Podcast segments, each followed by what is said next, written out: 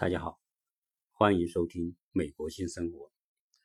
从上次洛杉矶的大火之后，我一直整个的气管就处于一种咳嗽状态，非常的痒，所以经常会出现这种咳嗽、剧烈咳嗽的情况，甚至有可能在录节目的时候都会出现咳嗽。所以在跟在这里呢，跟大家说声道歉，因为这个森林大火的影响，呃，实在是太大。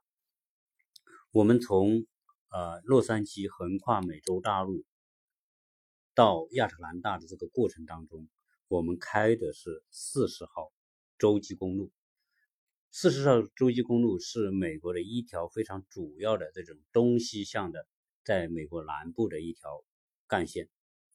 我们在整个开的过程当中，都会发现，在我们的右手边有一条更小的公路，一直伴随着四十号公路。一直走到了阿拉巴马州，那么这个路就是我们说美国历史上非常著名的一条公路，叫 Route Sixty Six，就是历史六十六号公路。那我想呢，在这一期节目里面跟大家介绍一下这个六十六号公路，因为整个原图它都伴随着我们一起走，但是现在这条路已经。不再是一条真正意义上的运输干线，而是一个历史的纪念文物。美国六十六号公路被美国人亲切地称作为“母亲之路”。呈对角线的六十六号公路，从伊利诺伊州芝加哥一路横穿到加利福尼亚的圣塔莫尼卡，就是洛杉矶的圣塔莫尼卡。六十六号公路全长两千四百四十八英里。大概是三千九百三十九英公里长。这条公路从一九二六年的十一月十一号到一九八五年的六月二十七号，这段时间是正式的使用。研究六十六号公路的有六十多年的学者法利斯说：“六十六号公路之于美利坚民族。”好比一面明镜，它象征着伟大的美国人民一路走来的艰辛历程。十九世纪末期的六十六号公路，甚至只是一条走马车的路，因为在十九世纪末期，汽车还没有普及，而美国西部拓荒主要靠的是马车。在一九二六年，美国政府投资。将这条土路断断续续的把它连接起来。实际上，原来这条路是有一段没一段，都是走马车的，而且是土路。那个时候没有水泥路，也没有沥青路。但是从1926年之后，美国政府将这条路终于连接成一条完整的公路，而且历时十余年的时间。在这期间，恰逢美。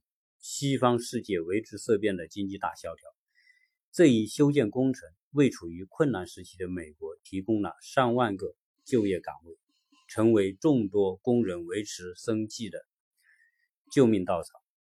六十六号公路始建于一九二六年十一月十一日，在一九三八年宣告完工。它一共穿过了哪些州呢？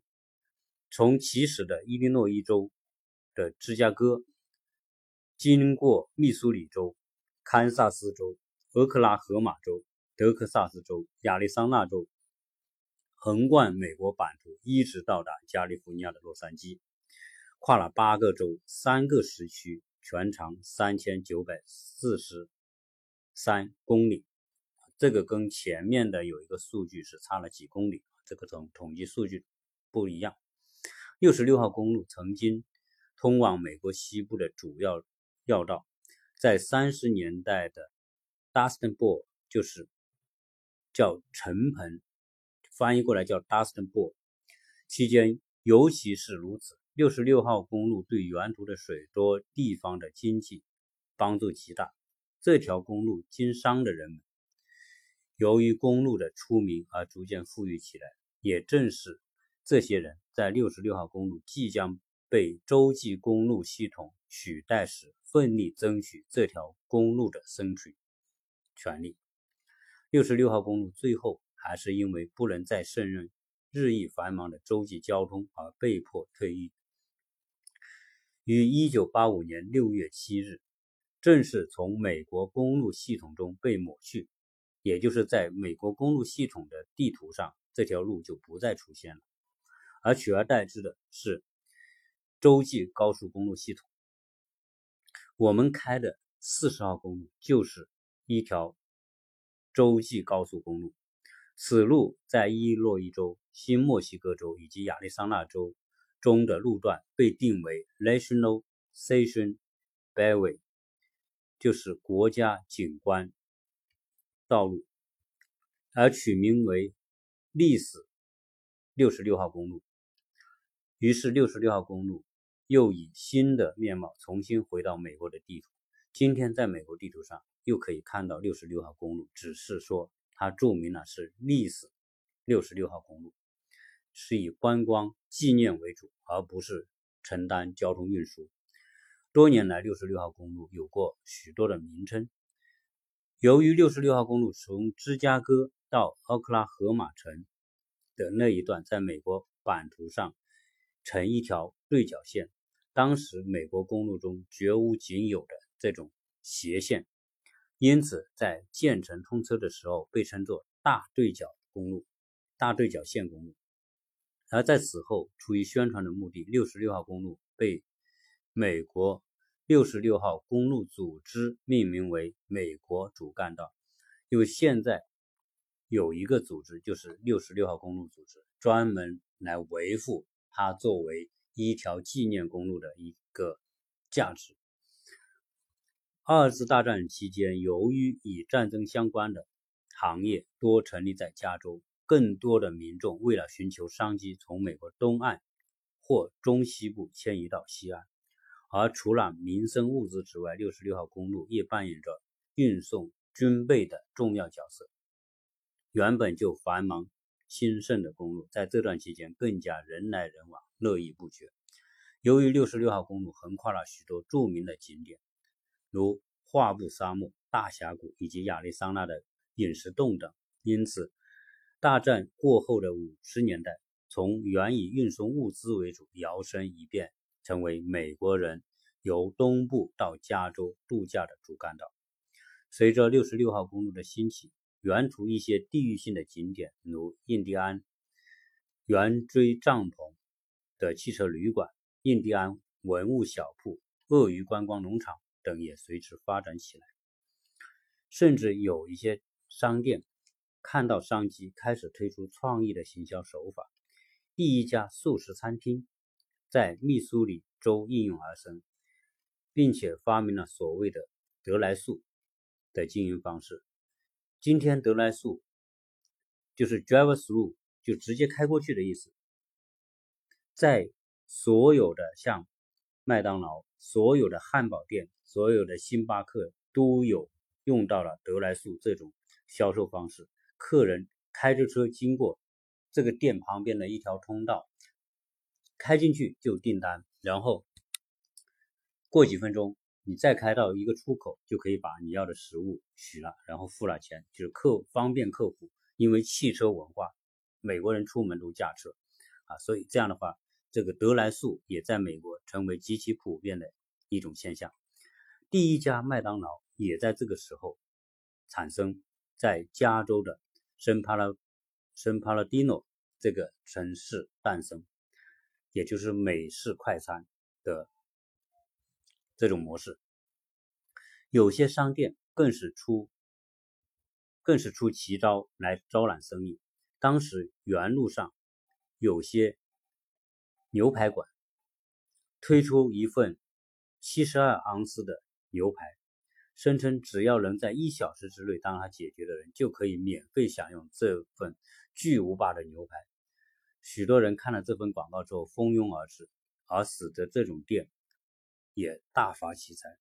诸如此类的景点逐渐变成了六十六号公路原本改变了六十六十六号公路原本朴实的风貌，也让六十六号公路声誉大振。它见证了二十世纪美国市井小民的生活及历史价值，不只是段公路史，更成为美国现代化的缩影。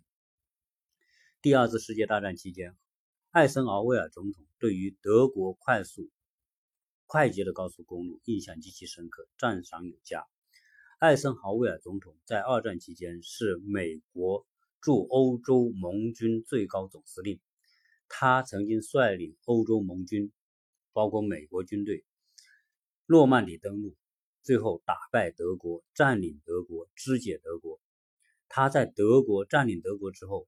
对德国的高速公路印象极其深刻，他认为这种公路在美国应该非常有作用，因此，在他战争结束之后，也推动美国来修建德国式的这种高速公路。这种路又快又安全，可以从美国的东岸一直到达西岸，而战争的时间。又可以快速的移动军队、运送物资。于是战后，艾森豪威尔便大力推动洲际公路法案。此法案于1956年顺利通过，改变了66号公路的命运。因为快速高速公路的修建，而这条历史六66号公路就开始由盛转衰。又宽又直、拥有四车道的洲际公路新建之后。带给人们更快捷的交通网络。沿着地形而建、起起伏弯曲的六十六号路就不再受旅客的青睐，逐渐沦落为地方公路、私人车道，甚至遭到仪器，不再使用。后来，美国政府于一九八五年将其自公路地图上移除，而使得这条公路成为历史。因为六十六号公路是双向两车道的，而且是弯弯曲曲，没有办法成为一条高速公路，所以洲际高速公路修通之后，这条公路自然它的实用价值就大大的降低。二十年的繁华，原本每日拥有上万辆车次的六十六号公路，如今一天最多几十辆，而自从从公路地图上移除之后，有时甚至连十辆车都不到。原图的市镇黯然失色，曾经名盛一时的很多商家都逐渐关门，使得六十六号公路的景象更加荒凉。我们在开车经过四十号公路过程当中，其中我们下去加油，就来到六十六号公路的其中的一个镇，叫土库姆卡里。这个镇。在新墨西哥州，从地图上看，它曾经是一个非常有规模的市镇。但是，由于六十六号公路的衰败，这个城镇现在变得非常的荒凉。所谓荒凉，就是它除了一条主要的公路经过之外，两边的原本非常热闹繁华的那些加油站、酒吧、餐厅、商店，现在基本上都关门了。但是这些建筑还在。你可以看到那些建筑周边都长满了草，里面也没有人经营，慢慢的都变成荒芜的建筑。而在六十六号公路上，类似于这一类的建小镇还不止一处。我去加油的时候，我问这个加油站的那个店员，我说这个镇现在怎么这些商店都关门了，加油站也荒废了？他说是的，很多人都离开了这个地方，因为这个地方。已经不再有商业氛围，也没有游客经过，你经营什么东西都很难经营下去，所以很多人都离开。那么自然这些地方也没有像样的学校，也没有好的医院，没有学校，没有医院，那么老人看病也没地方看，而年轻人上学没地方上，所以更加速了这个地方的流失。这些人员的流失又导致这个地方的商业不断的关门。像样的连锁品牌的大的超市都没办法在这里生存，那么这些商店撤了之后，这些地方更不适合生存，因此这些被荒废的小镇实际上就变成了一种恶性循环，最后一起变成一种荒芜、荒无人烟的那种小镇，也就是我们说的这种鬼城。虽然六十六号公路已经不见于。公路的地图，但仍有一群人对于这条公路念念不忘。怀念他曾经给美国民众的点点滴滴。于是，在一九九零年，分别分别在亚利桑那州和密苏里州成立了六十六号公路联盟，借此聚集同好，并唤起美国人对他的记忆。同一年，密苏里州更是宣布此路为州历史公路，并且设立了历史六十六号公路的路牌。在各地六十六号公路联盟的努力之下，原本已经消失于地图的六十六号线。又重新以历史六十六号公路之名回到了美国的公路地图系统。六十六号公路即使经历了积水兴塞，但是它在美国公路史上永远有着不可取代的地位。它是美国最早由东岸通往西岸的大道。由于其对角的路径，打破了以往东西向公路皆为横向的限制。更缩短了由东到西的时间。六十六号公路不仅是美国东西交通的大动脉，它在美国的西部开拓历史上扮演着举足轻重的作用。十九世纪末期，六十六号公路不过是条仅能供马车行驶的泥路，而到了一九二六年，政府鉴于交通运输的需要，花大笔经费将断断续续的路连在一起。形成高低起伏，由于地形高低起伏，而且修起来不容易，所以才花了十几年时间才完成。正逢当时美国经历经济大萧条，所以六十六号公路又创造了非常多的就业机会，帮助了很多处于贫困当中的人。此外，在很多的资料当中还显示，美国中西部曾经经历过一场大旱灾，广大的地区顿时寸草不生。大家很多人处于饥饿和贫困潦倒当中，于是很多人，这些处于中西部的人，收拾自己的家当，以家人沿着六十六号公路一路向前去往加州，希望在西部寻求财富，展开新的生活。因此，六十六号公路在当年的人们心目当中是一条象征着梦想、实现美国梦的大道。如今驾车。驶乘在历史六十六号公路上，放眼望去，可以看到玉米田、印第安保留区以及一望无际的沙漠。广阔的黄土上面，仙人掌零星的点缀在其间，充满了西部牛仔的风情。许多片商摄取西部电影或影集的时候，都选择六十六号公路原途取景。一趟六十六号公路之旅。仿佛掉进了时光隧道，回到了西部牛仔风行的时代。公路小镇旁，卖冒气、冒着汽水的酒店，霓虹灯闪烁的汽车旅馆，古老的加油站，西部的传奇轶事，都在这条路上上演。怀旧的人肯定会爱上六十六号公路所营造的气氛。不妨任意选择一间奇特的小酒馆，停息，喝杯啤酒，享受这单纯而节奏缓慢的昔日的情怀。有旅人曾经驾驶一辆凯迪拉克敞篷车，沿着六十六号公路横跨美国，从芝加哥一路开到了洛杉矶。这长达两千五百英里的旅途，沿途最景致。沿途的景致好比美美国的传奇故事，在你眼前一幕一幕的展开。虽然漫长，但你不会想匆匆就走过。对于许多六十六号公路的朝圣者来说，这段公路犹如回顾过往、体验西部风情的梦想之路。日本艺人山下智久也曾开着一辆老式的皮卡，沿着六十六号公路。并横断美国，拍下了相关的旅行纪录片，由此获得灵感，发行了专辑《爱德克萨斯》。六十六号公路在二十世纪初期不仅提供了美国东西向运输的便利，它响亮的名气也成为美国当时流行文化的元素。当中最著名的例子就是著名的约翰。斯坦贝克于一九三九年出版的巨著《愤怒愤怒的葡萄》，里头的主角一路从奥克拉荷马搬到加州，路上经历种种的艰辛，也充满温情，都发生在六十六号公路上。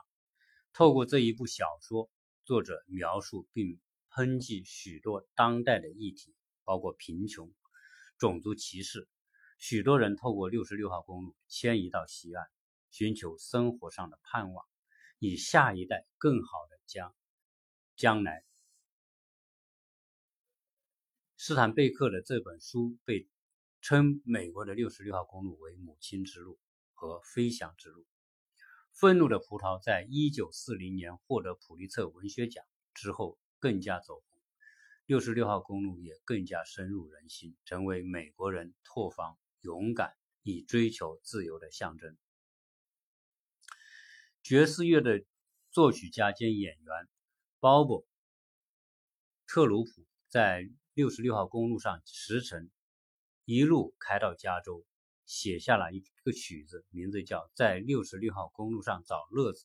后来，这首歌透过知名歌手纳金高的录音发行，成为红极一时的热门歌曲，也让川普登上了事业生涯的顶峰。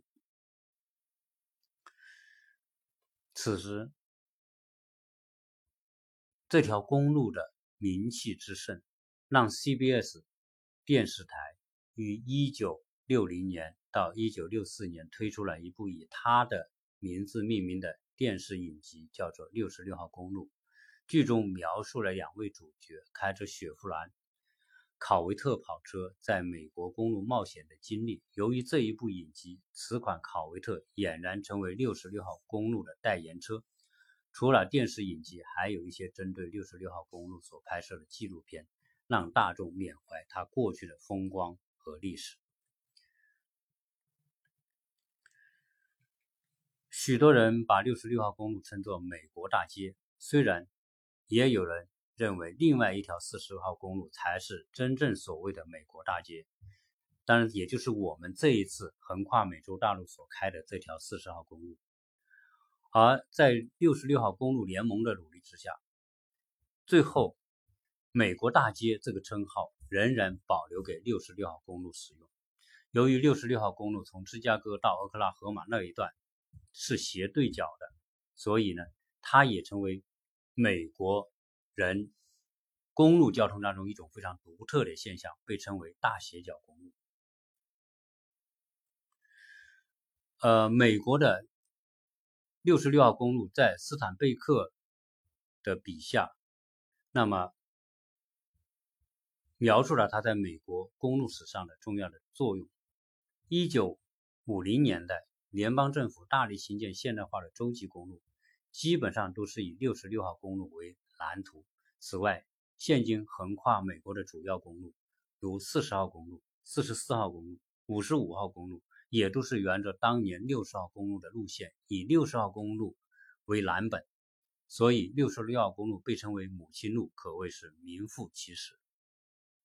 如今，六十六号公路在一群人、有心人的心目当中，经过他们的努力，那么所经过的八个州政府已经修复了原本损毁的路面。六十六号公路联盟也发动了认养公路的活动，有二十七名义工，每人负责一百英里的路程，每年至少两次开车巡视所认领的范围。若有任何路面巡匪需要修补，便向联盟报告，以便进行施工。六十六号公路虽然漫长，每一段都见证着美国二十世纪的历史，也进入美国人们生活的方方面面，陪伴着他们写下人生的篇章。在六十六号公路产生了许多著名的影视作品，其中就是《愤怒的葡萄》被拍成了电影。由于六十六号公路被愤怒的葡萄称为“母亲之路”。最后，在一九五二年，六十六号公路被非正式的命名为威尔罗杰斯公路，向这位幽默的作家致敬。因为《愤怒的葡萄》的作者就是威尔罗杰斯。如今这条这个牌子仍然矗立在圣塔莫尼卡，加州的一个海边。而由迪士尼、皮克斯两部动画公司合作的动画片《汽车总动员》，描述一个拟人化的世界里面，所有的汽车都会说话、思考，有喜怒哀乐。主角闪电麦昆是个赛车界的新秀，想要在即将到来于加州举行的活塞杯大赛中一显身手，不料因为一场意外，误打误撞的来到了六十六号公路上的没落小镇水乡温泉镇。开启了闪电麦麦昆奇特的生命之旅。汽车总动员发挥了寓教于乐的功能，不仅让观众思考繁忙生活中的生命意义，也因为这部电影的上演，再度唤醒了美国民众对六十六号公路的回忆。过去为美国进入运输要道的六十六号公路曾经显赫一时，但是物换星移之下，历经。繁华兴盛到衰没衰落，它的今昔至真，至今仍然是停留在很多人的脑海里面。随着六十六号公路的发达，曾经往来客户增多，所以沿途很多小镇发发展起来。因此，那个时候六十六号公路是体验美国生西部生活，体验美国西部传统加油站、餐厅、购物。酒吧的最好的地方，所以这条公路我们开过来，我们觉得非常有必要跟大家做一些介绍。加上我们沿途经历过那么一两个小镇，当然这个一两个小镇都成为历史。我想，一个时代的变迁，确实可能由于一些重大的改变而发生变化。曾经这条路。被认为是美国的交通大动脉，但是洲际高速公路系统建成之后，它就衰败了。所以一件事情，一任何一个事物，它都有它的生命周期。当它的生命周期取结束，或者它的价值被别的东西取代的时候，也意味着它生命周期的结束。从这条路，实际上我们也可以想到。对其他事物举一反三，实际上任何生性繁荣，它都有它的顶点，也有它的结束。不要认为说现在的繁荣就永远可以一路高歌。我们也想到一个国家，可能你在某一个阶段很好的时候，你可能也要想到，由于某种事情的发生，某些历史大事的发生，有可能就让它从。曾经的繁荣、兴盛、热闹，最后变得萧条和衰败。所以，我们经过对这种历史公路的体验，我们可以更多的去让我们自己在思维方面更有立体性、更有层次感。当我们处于顺境的时候，不要忘乎所以；而当我们属于困难、艰难的时候，我们也不要妄自菲薄，或者是说面变得丧气和灰心。任何事情它都有它的规律，而我们需要的顺着它的规律。只要能够找寻规律，提前预知规律，我们就不会在一个看似繁荣的事物的后面，那么不被紧接着而来的那种萧条所吞没。